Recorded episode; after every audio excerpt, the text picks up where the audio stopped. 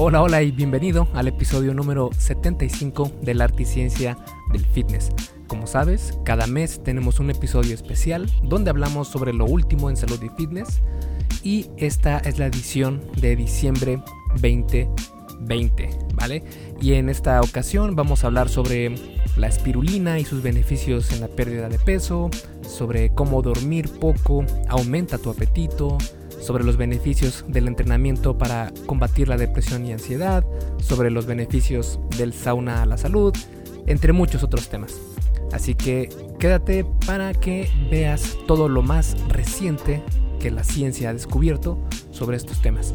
Y recuerda que este episodio del podcast y todos los demás es traído a ti por Fase 1 Origen, mi video curso para personas que están iniciando o que quieren iniciar en esto del fitness y no saben cómo. En este curso te explico absolutamente todo lo que tienes que saber, nada, más, nada más y nada menos, para que veas resultados sin que tengas que estar matándote todos los días haciendo ejercicio o sin tener que eh, sacrificar los tus alimentos favoritos.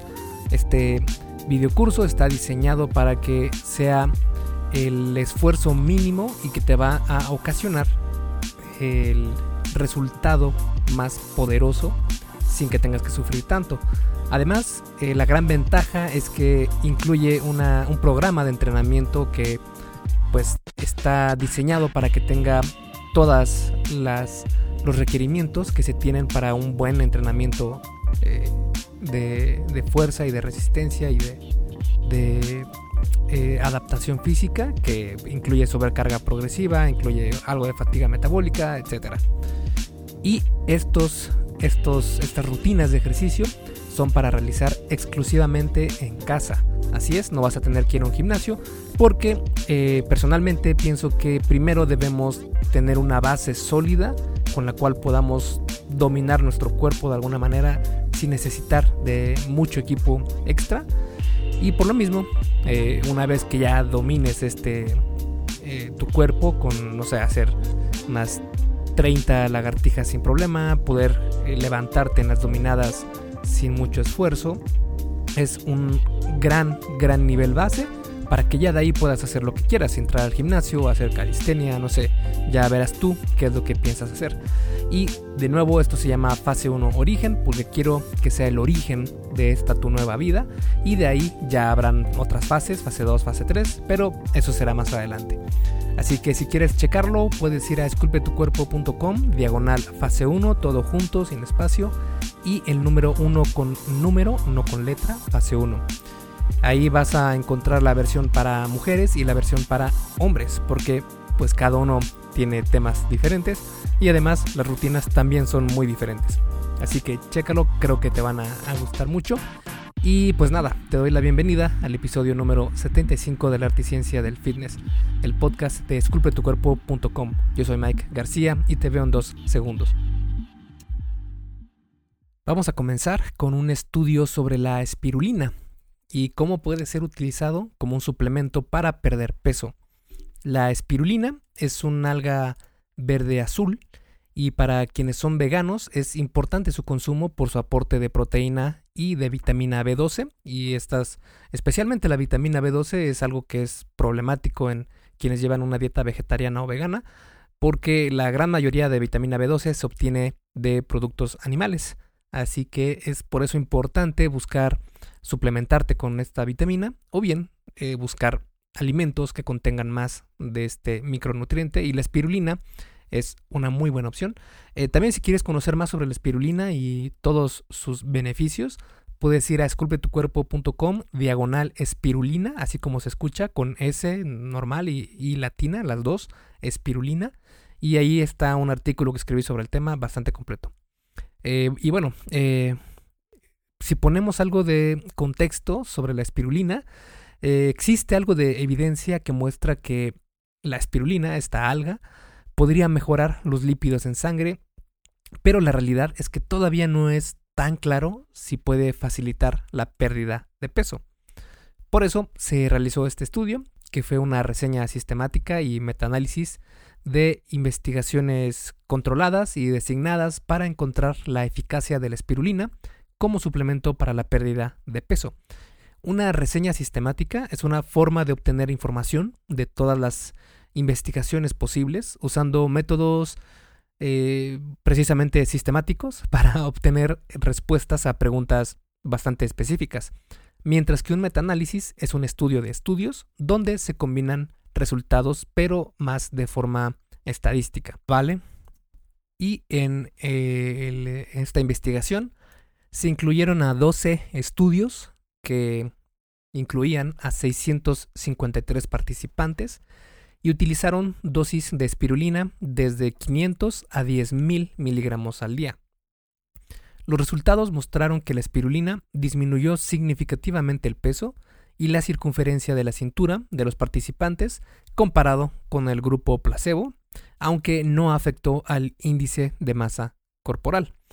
Y estos resultados de alguna manera son bastante congruentes con toda la demás literatura de, eh, sobre la pérdida de peso, porque recordemos, la pérdida de peso se basa principalmente en calorías. Cuántas calorías comes y cuántas calorías gastas al día. Si comes eh, o consumes menos calorías de las que tu cuerpo gasta, vas a perder peso. Mientras que si comes más calorías de las que tu cuerpo gasta al día, entonces vas a subir de peso. Por lo mismo, añadir espirulina a la ecuación nos muestra que eh, tal vez eh, al mejorar el perfil de lípidos en sangre o por alguna otra razón, eh, ayude a disminuir significativamente el peso y la circunferencia de la cintura, pero recordemos que aquí debemos incluir muchas otras variables y tal vez este sea un mecanismo diferente, pero que aún así no puede deslindarse del poder que ejercen el consumo calórico de eh, energético en el cuerpo humano y por eso es que se deben seguir investigando sobre este tema de la espirulina y cómo puede ayudarte a perder peso. Así que mi opinión sería que la espirulina, sigue siendo un suplemento más, simplemente que este es mm, algo conveniente si tu objetivo es perder peso, entonces eh, lo principal que debes tener, tener, en cuenta es tener un déficit calórico, tener una ingesta de proteína adecuada y si quieres añadir espirulina, está perfecto. Solo recuerda que no es lo principal. El siguiente estudio que vamos a analizar en este episodio es uno que investigó cómo la composición corporal es influenciada con la frecuencia de alimentación. Y es que hay algo de incongruencia en las investigaciones sobre la frecuencia de alimentación y su relación con la obesidad. Algunos estudios muestran que comidas pequeñas y frecuentes mejoran la pérdida de peso, mientras que otros indican que reducir la frecuencia de alimentación puede disminuir la ingesta de energía, es decir, cuántas calorías vas a consumir al día. Este estudio fue una reseña sistemática y un metaanálisis para tratar de dar respuesta a esta incongruencia. Eh, como te platicaba, eh, lo que es la reseña sistemática y el metaanálisis, estos dos, además de lo que te comenté anteriormente, son las, eh, las mejores pruebas de, o la cúspide, por así decirlo, de la evidencia científica. El metaanálisis es un poco más relevante que la reseña sistemática, pero ambas son de la más grande categoría. Y bueno, en, estos, en esta investigación se tomó en cuenta diferencias en métricas como el peso corporal, la circunferencia de la cintura, la masa grasa y el consumo de energía, es decir, el consumo de calorías. Fueron incluidos 22 estudios y todos utilizaron comparaciones isocalóricas entre grupos. En total fueron 647 participantes. Las comparaciones isocalóricas que mencionaba anteriormente significan que son alimentos que con el mismo peso producen la misma cantidad de calorías que otro. Y bueno, los resultados mostraron que comer solo dos comidas al día redujo un poco el peso corporal y circunferencia de la cintura comparado con comer seis comidas al día. Eh, ahora aquí hay que tomar en cuenta de nuevo, de, nuevo que eh, sí, esta, esta, manera de comer de dos comidas al día es generalmente utilizando el ayuno, el ayuno intermitente y es algo bastante conveniente porque te libera de mucho tiempo al día, además de que aprendes a convivir con el hambre y te das cuenta que no es tan mala como parece, y un sinfín de otros mecanismos benéficos como la autofagia y cosas ahí eh, que te ayudan al organismo. Si quieres saber más sobre el tema, eh, voy a esculpetucuerpo.com y busca ayuno intermitente y te va a aparecer un artículo donde explico todo esto. Pero recordemos que eh, esto no, solo es una herramienta mágica, no es una varita mágica, porque aún así se tienen que tomar en cuenta las calorías. En este caso, a pesar de que se utilizaron o se compararon un grupo con dos comidas al día y el otro con seis comidas al día, el, el resultado mostró que con solo dos comidas al día redujo un poco más el peso corporal, es decir, no fue una gran diferencia en cuanto a la, eh, a la pérdida de grasa corporal. Y esto es porque utilizaron comparaciones isocalóricas, es decir, utilizaron prácticamente las mismas calorías en los dos grupos. Y esto quiere decir que tal vez en el grupo donde solo comieron dos comidas al día, comieron más en cada comida y esto quiere decir que se sintieron más saciados y esto podría significar una reducción tanto en la cantidad de alimento que comieron y también eh, tal vez en el efecto térmico de los alimentos o en alguna otra otro mecanismo en el cual se metabolizan los alimentos pudo haber sido este mayor eh, utilización de calorías. Pero lo más importante, de nuevo regresamos, son las calorías que comes al día. También hay que notar en esta investigación que eh, estos estudios fueron de corta duración y por lo mismo no podemos eh, predecir qué hubiera pasado si hubieran durado más estas investigaciones. El siguiente estudio del que vamos a hablar es uno que dice que dormir poco te incrementa el apetito. Las personas que no duermen lo suficiente de forma frecuente tratan de recuperar ese sueño perdido durante el fin de semana. No había habido algún estudio que intentara identificar si esta práctica mitigaba los efectos dañinos de la falta de sueño, pero este estudio con 35 personas descubrió algo interesante. La investigación fue diseñada con tres grupos y se hizo de la siguiente manera. Todos tuvieron dos intervenciones de cinco noches de restricción de sueño, donde solo podían dormir cuatro horas, separados por noches de mayor sueño, que eran noches de 12 horas de sueño, y el grupo 1 durmió una noche, el grupo 2 tres noches y el grupo 3 cinco noches. Es decir, estos, eh, estos participantes fueron separados en tres grupos. Todos tuvieron una intervención de cinco noches de restricción de sueño donde solo podían dormir cuatro horas. Ahora el grupo 1 tuvo, después de estas cinco noches de restricción, tuvo una noche con mayor sueño que fue de 12 horas y después tuvieron otra intervención de cinco noches donde solo durmieron cuatro horas. El grupo 2 tuvo su intervención de cinco noches de restricción de sueño después tres noches de sueño reparador de 12 horas y después otras cinco noches de restricción y el grupo 3 pues fueron cinco noches de restricción, después cinco noches de mayor sueño de 12 horas y después la segunda intervención de cinco noches de restricción de sueño. Los participantes se mantuvieron en el laboratorio por todo el tiempo que duró el estudio y tuvieron acceso libre a alimentos. Los resultados mostraron que la restricción de sueño incrementó el consumo calórico sin importar el número de noches de recuperación entre las sesiones de restricción de sueño.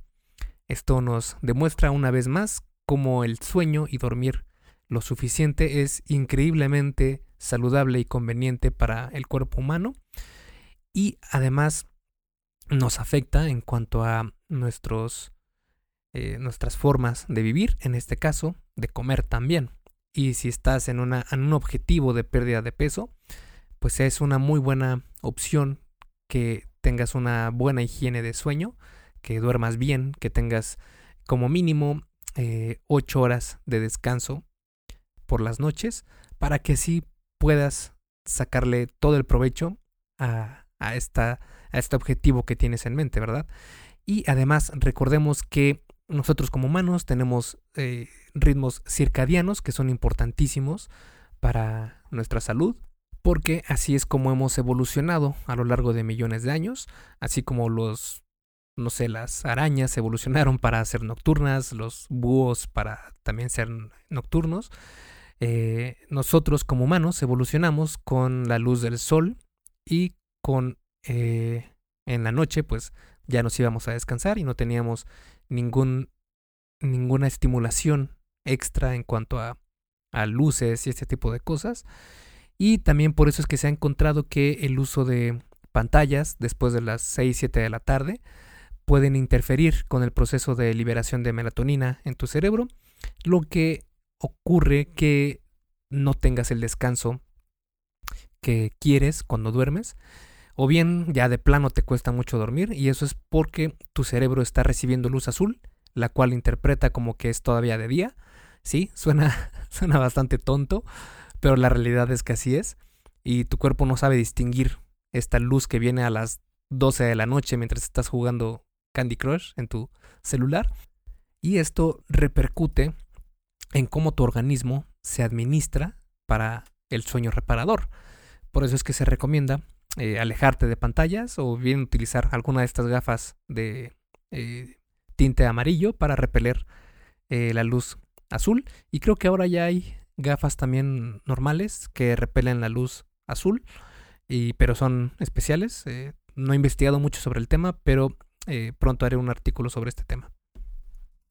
Y bueno, regresando al estudio que estábamos comentando, el mecanismo por el cual sucede esto de que el cuerpo humano come más cuando no durmió bien, tal vez sea un, algún mecanismo de compensación energética o qué sé yo, hay algo ahí que aún no hemos descubierto al 100%, pero ahora tenemos evidencia de que sí, dormir, dormir mal, no dormir lo correcto, lo suficiente, sí que puede hacer que subas de peso.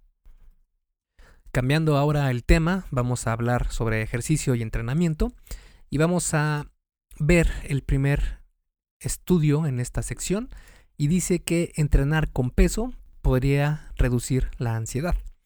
El entrenamiento con resistencia, es decir, con pesas, ya ha sido comprobado que ayuda a reducir los síntomas de ansiedad, aunque la gran mayoría de estas investigaciones ha sido en personas de la tercera edad con condiciones de ansiedad generalizada. No se tenía tan eh, claro si estos beneficios también aplican a poblaciones más jóvenes. El estudio duró ocho semanas, fue con 28 adultos que los rangos de edad variaron desde los 18 a los 40 años y no tenían síntomas de ansiedad generalizada. También, además del grupo que entrenó con resistencia, hubo un grupo de control para asegurar que los datos fueran más claros todavía.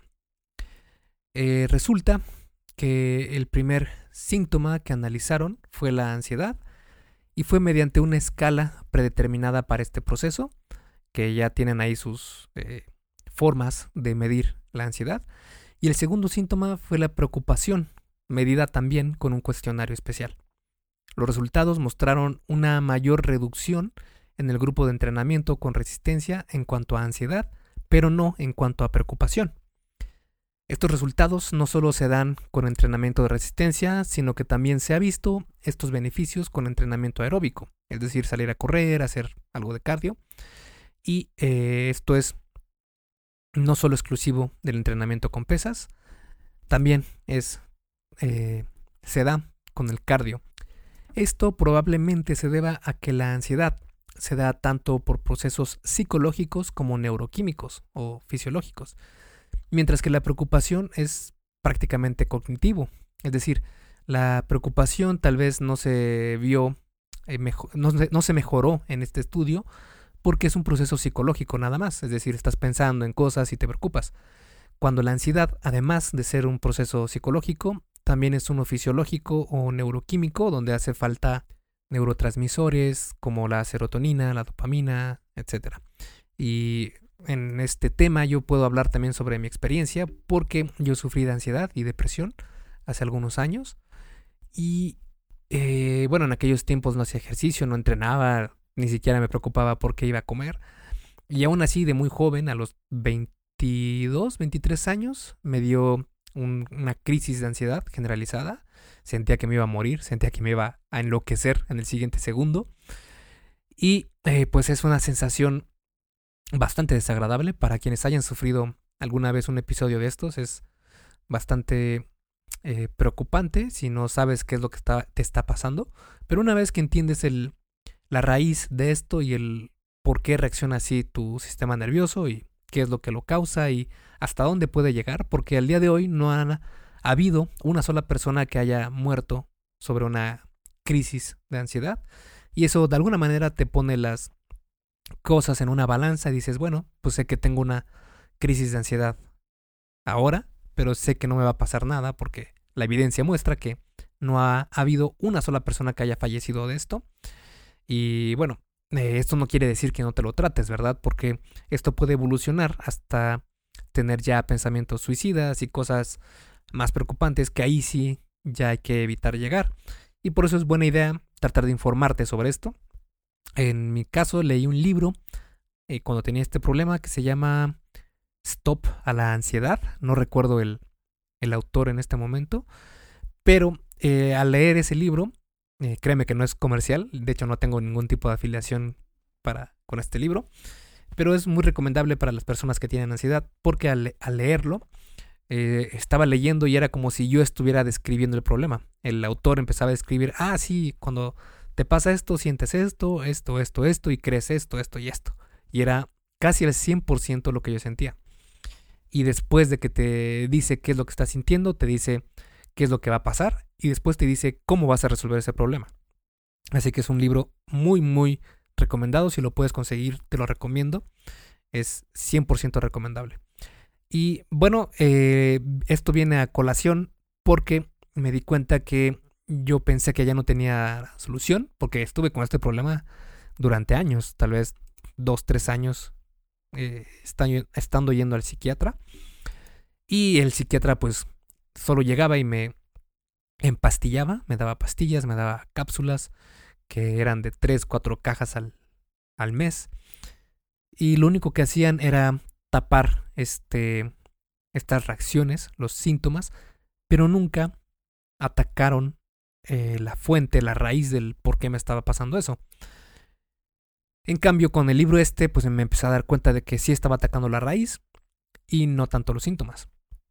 Y lo que noté es que eh, me harté un poco de todo lo que estaba pasando y un día salí a correr. De la nada dije, bueno, pues sabes que no me siento bien, quiero hacer algo, me siento como encerrado en mi propio cuerpo. Y salí a correr y fue casi mágico, como al regresar estaba muy tranquilo, estaba bastante sereno.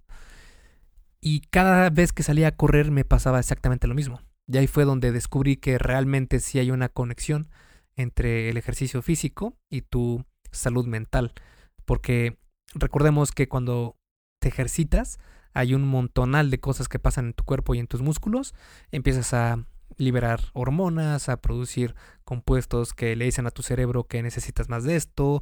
Tus eh, músculos empiezan a excretar diferentes sustancias porque ya está comprobado que es casi un músculo o un órgano endocrino, es decir, que libera algunas, algunos compuestos que ayudan a, a, a tu cuerpo, como las mioquinas y otros compuestos eh, bastante benéficos.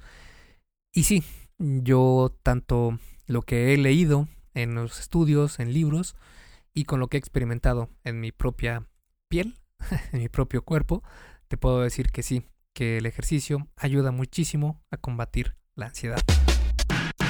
Hey, rápidamente, antes de seguir con el episodio, ¿me harías un favor? Si te está gustando lo que estás escuchando en este podcast, ¿puedes compartirlo en tus redes sociales?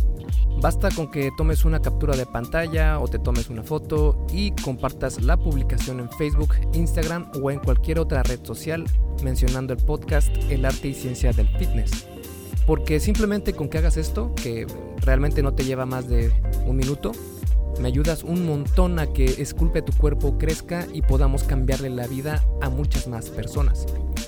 Y si haces esto, no olvides etiquetarme en la publicación para que pueda agradecerte personalmente. En Facebook estoy como blog Esculpe tu cuerpo y en Instagram como Esculpe tu cuerpo. Vale, sigamos entonces donde nos quedamos en el episodio. Y el siguiente tema va muy acorde a lo de la ansiedad, y es que el ejercicio mejora la depresión, incluso si lo dejas por algún tiempo. Como vimos, el ejercicio se ha demostrado que ayuda a reducir los síntomas de ansiedad y también se ha encontrado que ayuda a disminuir la depresión y mejorar la calidad de vida. Aunque no se tiene claro si estos efectos son transitorios o permanecen por mucho más tiempo después de dejar de entrenar. Un estudio realizó una investigación para encontrar esta respuesta. Fue realizado con un programa de entrenamiento de kettlebells, que son estas pesas que tienen como un agarre arriba, para que los agarres precisamente, y después con un periodo donde dejaron de entrenar. Tomaron métricas en cuanto a ansiedad, depresión, estado de ánimo, calidad de vida y de sueño. Fue realizado con 17 mujeres y se utilizaron cuestionarios para ver los cambios percibidos. Este protocolo fue realizado en nivel base, es decir, cuando recién llegaron los participantes, inmediatamente después de terminado el programa de 12 semanas de Kettlebell y también cuatro semanas después de haber dejado el entrenamiento. Los resultados mostraron que la depresión disminuyó significativamente después del entrenamiento con kettlebells, comparado con el nivel base. Y esta disminución se mantuvo después de las cuatro semanas de haber dejado de entrenar. En las demás métricas analizadas no hubo diferencias significativas, es decir, en cuanto a ansiedad, estado de ánimo, calidad de vida o de sueño, no hubo diferencias significativas, pero sí lo hubo en cuanto a depresión. Y recordemos que, como en el estudio anterior, no, este efecto no solo se da cuando entrenas con kettlebells, sino con cualquier tipo de entrenamiento. Y eh, si me lo permites, mi opinión sería que el ejercicio de fuerza, del entrenamiento con cargas pesadas, es todavía más efectivo tanto para eh, ver resultados en tu físico, como para estar más preparado para la vida, porque tener fuerza te ayuda para todo. Y también en cuanto a la depresión y la ansiedad, porque hay algo en, este tema de entrenar con fuerza, que te lo puedo también decir en mi experiencia, que cuando cargas pesado, eh, no importa si eres hombre o mujer, obviamente un hombre tal vez va a cargar mucho más peso que una mujer, pero una mujer también debe entrenar la fuerza. Y eh, en mi experiencia, el sentir que estás progresando en estas cargas te da como una motivación para ir al gimnasio y batir tus récords cada vez que, vayas. Y esto también te libera un poco de estos pensamientos depresivos y de, de ansiedad y este tipo de pensamientos negativos.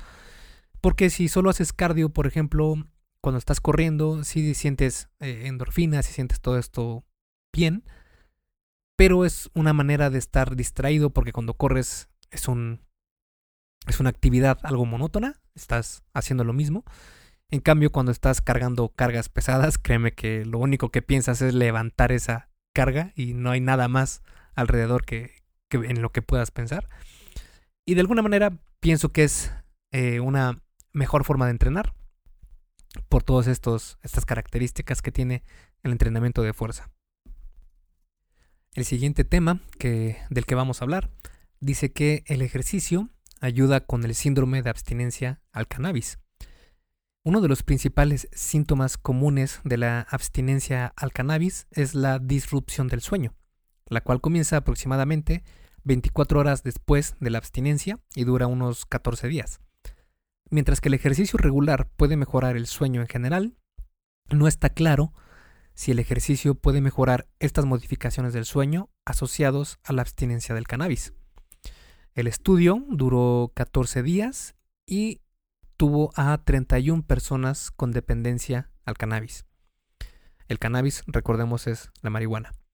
Después de haber pasado cuatro días en una fase donde estaban en sus casas y con su rutina regular para saber los niveles base, donde dieron información sobre métricas como sueño, consumo de cannabis, ejercicio, etc. Los participantes pasaron siete días supervisados donde el primer día realizaron una serie de evaluaciones para ver sus niveles de ansiedad, depresión, etc. Y eh, dentro de estos parámetros también incluyeron calidad de sueño, insomnio y capacidad aeróbica. En los días 2 al 7 de la estadía supervisada, que fueron los días 6 a 11 del estudio en sí, completaron un régimen diario de 25 minutos de ejercicio. Este ejercicio fue aeróbico en una bicicleta estática y el otro, la otra condición es que realizaran estiramientos de baja intensidad. Después de tres días de tratamiento, se volvieron a medir los resultados. Estos mostraron una mejora principalmente en la calidad del sueño. Ejercitarse en la bicicleta mejoró la duración del sueño, su eficiencia y el horario en que se despertaban en comparación con la condición de estiramiento. Específicamente, estos resultados mejoraron durante las primeras dos fases, que fue el nivel, el nivel base y cuando estaban en tratamiento, en la condición donde se ejercitaron con bicicleta, mientras que la condición donde se estiraron únicamente, los resultados empeoraron. El siguiente estudio a analizar nos dice que hay una relación entre el cáncer, el índice de masa corporal y la vitamina D. La vitamina D podría tener un rol importante en la prevención del cáncer. Se ha encontrado en estudios con animales que la vitamina D inhibe la carcinogénesis y ralentiza la progresión tumoral, pero la evidencia en humanos no es tan conclusiva.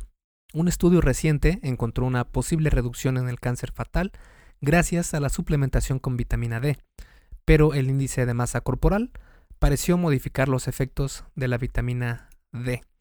El índice de masa corporal, recordemos que es esta métrica en la cual comparan tu altura con tu peso y eso te da un rango que te dice si estás en tu peso saludable, si estás pasado de peso, si estás con peso bajo o bien si ya de plano tienes obesidad u obesidad mórbida.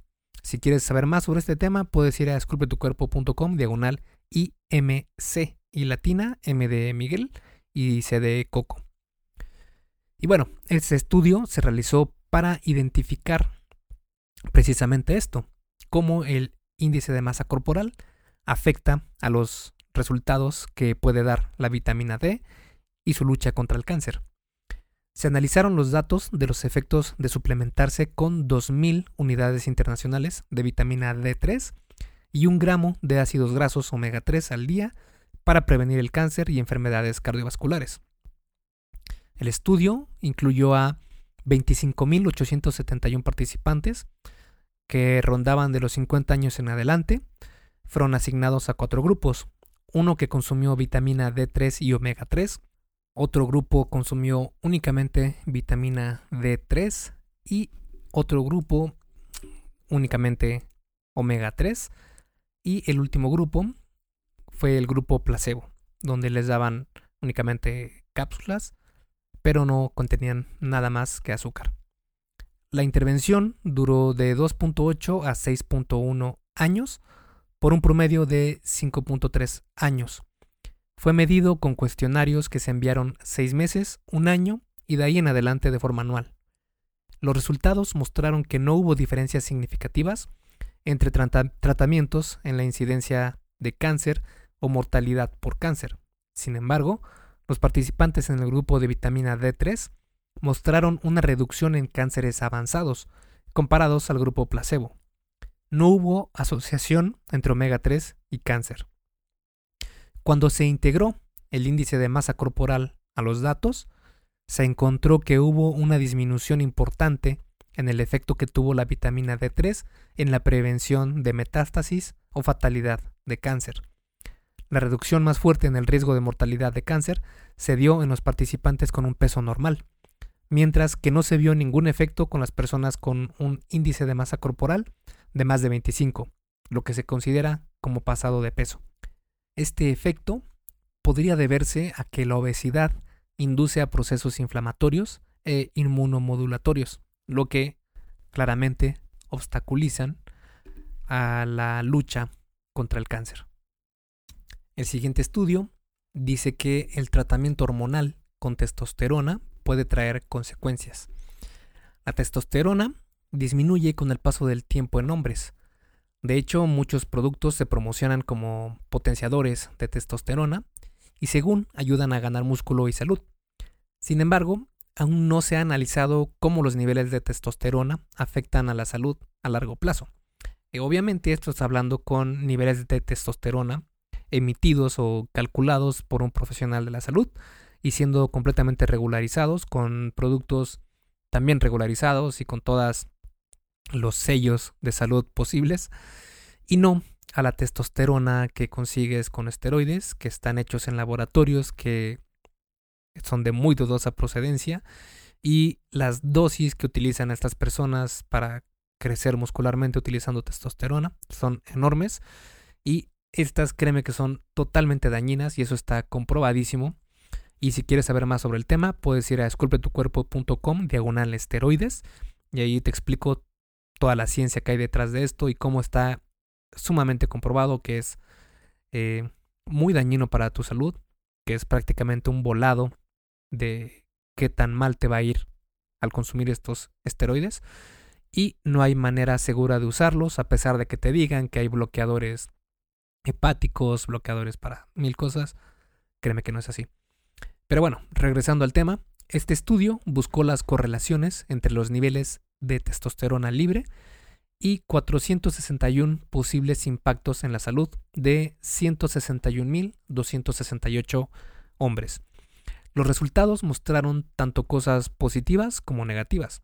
Las positivas fueron mayores niveles de testosterona libre eh, y estos fueron asociados con mayor densidad ósea, mayor porcentaje de masa magra, menor porcentaje de grasa corporal y menor proteína C reactiva, que este es un marcador de inflamación en el organismo. En cuanto a las cosas negativas, se encontraron eh, menores niveles de HDL, que es la, la grasa buena, por así decirlo, que es el High Density Lipoproteins, las lipoproteínas de alta densidad. También eh, se encontró mayor creatinina, hematocrito, estenosis espinal, que es el estrechamiento del canal vertebral, mayor hipertensión, cáncer de próstata, alopecia, entre otras. Estos resultados muestran que niveles elevados de testosterona libre pueden mejorar algunos factores, pero empeorar otros. Quienes tengan pensado comenzar una terapia hormonal de testosterona deben platicar los posibles riesgos con su médico de confianza. Y recordemos que esto es solo si es necesario, es decir, si ya tienes una edad avanzada de, no sé, más de 70 años y crees que necesitas una terapia hormonal con testosterona, pues ok, es válido pensar en esto y sería lo más recomendable que lo platiques con tu médico de confianza y por favor, no hagas caso si te ofrecen testosterona en, a modo esteroideo, a modo de esteroide, y menos aún si es de forma clandestina, porque no es lo más saludable para ti. De hecho, es todo lo contrario, es bastante negativo para tu salud. El siguiente estudio es sobre los beneficios que tiene el sauna en tu salud. El uso del sauna está asociado con mejoras en la salud incluyendo la reducción en el riesgo de demencia y la mortalidad cardiovascular. Pero aún no se sabe a ciencia cierta cómo producen estos beneficios, aunque podrían estar relacionados a la alteración de los niveles de inflamación en el cuerpo. Este estudio fue realizado con 20 personas saludables que tenían 66 años en promedio, quienes completaron tres sesiones al azar separadas por 48 horas. Durante las sesiones se midieron niveles de presión arterial, ritmo cardíaco y temperatura corporal, tanto de la piel como oral. Los resultados mostraron que el sauna incrementó el ritmo cardíaco y la temperatura corporal, pero disminuyó la presión arterial promedio. También se encontraron diferencias en marcadores de inflamación y antiinflamatorios. Estos cambios muestran que los beneficios a la salud de esta práctica pueden traer beneficios cardiometabólicos a largo plazo. Y el último estudio que vamos a analizar en este episodio dice que estar en la naturaleza ayuda a disminuir el estrés. En la vida actual que tenemos, en la vida urbana, en esta vida que todo va a mil por hora, estamos constantemente con sonidos estresantes, el tráfico, luces artificiales por todos lados, contaminación, trabajo, deudas, mil cosas que nos estresan demasiado. Todos estos factores pueden añadir una carga de estrés y se va acumulando. Y esto afecta de forma importante al sistema nervioso simpático del cuerpo humano, que el sistema simpático es este sistema que digamos que no piensa, que es como eh, si ves a un león en la selva, no vas a detenerte a pensar cuál es la mejor forma de que puedas salir de esa situación. No, para nada. Sino que el sistema nervioso simpático entra a escena inmediatamente y casi inconscientemente lo siguiente que vas a saber es que estás ya eh, a 10 metros corriendo, gritando para que te ayuden sin ponerte a pensar en otra cosa. Eso es como actúa el sistema nervioso simpático. Eh, esto es en comparación con el sistema nervioso parasimpático, que es todo lo contrario, que es ya cuando te relajas, cuando empiezas a estar tranquilo, y es todo lo contrario. Ahora, el sistema simpático era muy conveniente en la época de las cavernas porque pues estábamos más expuestos a peligros en el entorno natural. Si veíamos a un león o, una serpiente o no sé, una, una manada de hienas, pues lo que hacías era salir corriendo y buscar ayuda y cómo defenderte. En cambio, ahora en nuestro, nuestra vida moderna, tenemos todavía cableado este sistema simpático, pero ya no reaccionamos ante estos estresores específicos como ver un león y salir corriendo para salvarte de ese león. Y una vez que logras evadirlo, ya estás libre de, de peligro y ya el nivel de estrés baja. Ahora no sucede eso, ahora el estrés, estos estresores no son tan específicos, sino que son un estrés que activa el sistema simpático de una forma constante y estos estresores como las deudas, por ejemplo, pues es algo que está todo el día en tu cabeza, todo el día estresándote, todos los meses, todos los años incluso. Y esto pues crea un estrés increíblemente eh, negativo para ti. Y esto puede llevar a problemas de salud como hipertensión, enfermedades mentales, inmunes, etc. Los entornos naturales, en cambio, se cree que alivian y disminuyen el estrés pero no había habido una investigación tan clara que mostrara estos efectos en el sistema nervioso simpático, hasta esta investigación. Esta fue una reseña sistemática de 12 estudios, donde resumieron el efecto que tiene la exposición a la naturaleza en marcadores fisiológicos y en la percepción de niveles de estrés. Los resultados mostraron que en general, la exposición a la naturaleza se asoció con mejoras en marcadores de estrés fisiológicos. Por ejemplo, los niveles de cortisol de personas que vivían en vecindarios con mayor número de espacios verdes tenían menores niveles que los de personas viviendo en áreas sin estos espacios. Y recordemos que el cortisol es precisamente la hormona del estrés. Se libera muchísimo cuando estás estresado. Y de hecho, conforme los espacios verdes incrementaron, se reportó que los niveles de estrés disminuyeron en un porcentaje relacionado.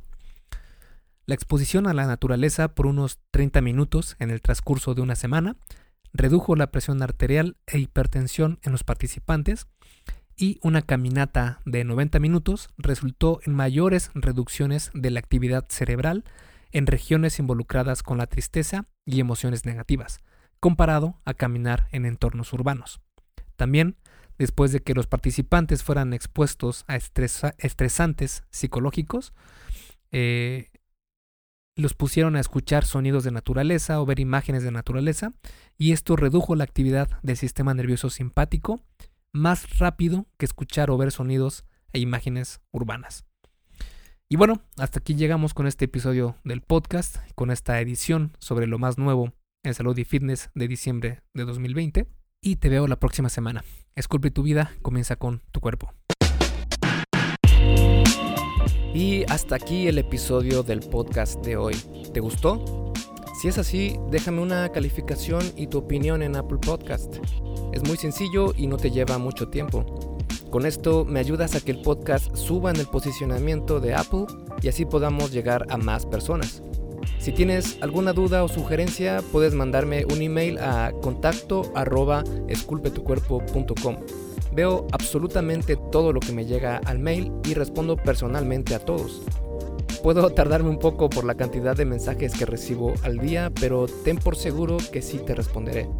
Gracias por escuchar el podcast del arte y ciencia del fitness y espero haberte ayudado a aclarar algunas de tus dudas. Y antes de irnos, si te gustó el episodio, entonces probablemente también te guste el checklist que hice para saber si estás haciendo lo correcto para ver resultados en el gym. Si no estás viendo los resultados que quieres, se puede deber a varios factores. Este checklist funciona como una guía para que veas dónde puedes mejorar y poder seguir progresando. Es completamente gratis y puedes bajarlo en esculpetucuerpo.com diagonal lista. Me despido y nos vemos en el siguiente podcast.